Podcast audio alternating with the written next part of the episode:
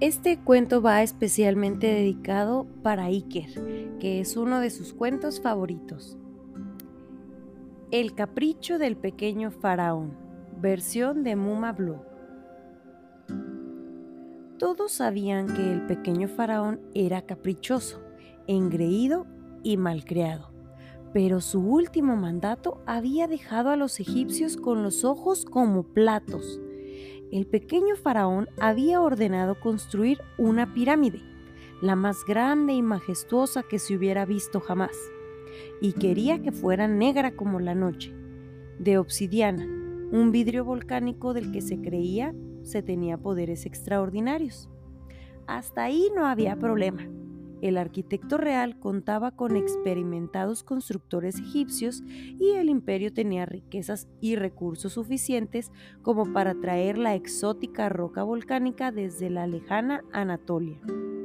Lo realmente inaudito era que el pequeño faraón había pedido que construyeran la pirámide del revés.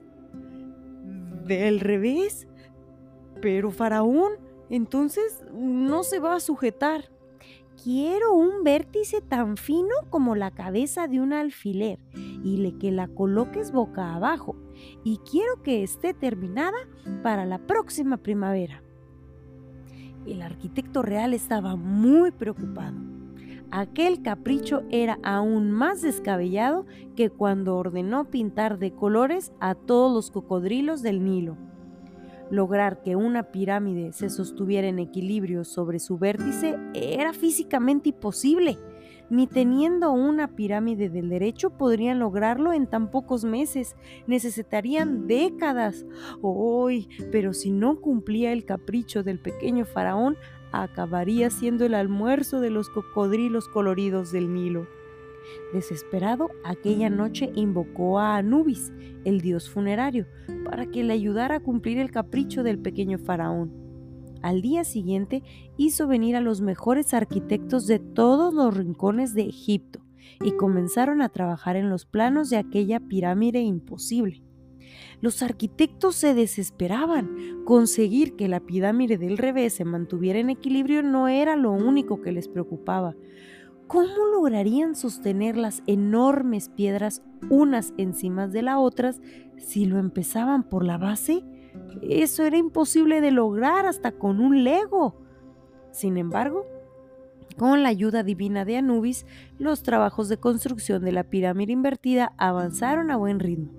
Se reclutaron obreros hasta de Mesopotamia, se construyeron grandes barcos que trajeron la obsidiana desde Anatolia cruzando el Mediterráneo en línea recta y se las ingeniaron con unos andamios especiales para mantener la pirámide sujeta sobre su fina cúspide de cabeza de alfiler.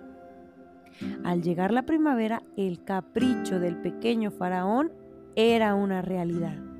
Ante los ojos de miles de hombres se alzaba, boca abajo, una gigantesca pirámide. Como era negra, la pirámide desaparecía en la oscuridad de la noche, pero por el día el vidrio volcánico refugía con los rayos del sol. Era una belleza tan misteriosa como deslumbrante. Con gran alegría el pueblo egipcio inició los preparativos para su inauguración se organizó la recepción del pequeño faraón con todo lujo de detalle. La pirámide de obsidiana sería reconocida como una de las mejores y más complejas construcciones del mundo. Al fin llegó el gran día. El arquitecto real estaba muy inquieto cuando a lo lejos vio aparecer la caravana en la que viajaba el pequeño faraón, se puso tan nervioso que casi, casi se hace pipí encima.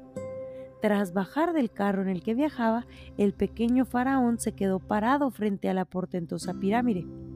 No dijo nada. Guardó un misterioso silencio mientras la rodeaba y la observaba con interés.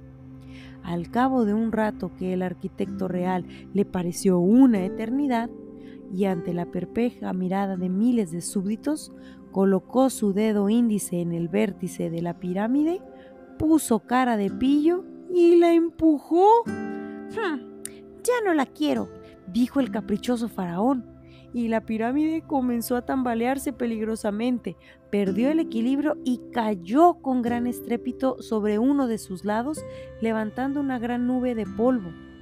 Cuando el polvo se asentó, dejó ver la cara de la reina, su mamá, quien estaba muy, muy enfadada. Ramsés, castigado un mes sin pirámides, le ordenó su mamá y agarrándolo de la mano, se lo llevó de nuevo hacia el carro en plena rabieta. Y así fue como el pequeño faraón aprendió que no era la persona más poderosa del reino. La que tenía la última palabra era su mamá. Y colorín colorado, este cuento se ha terminado.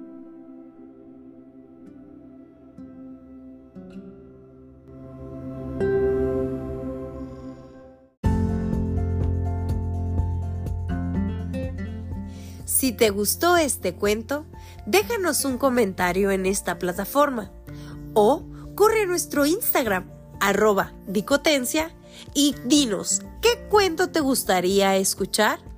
Muchísimas gracias por pasar por la dicotencia. ¡Hasta luego!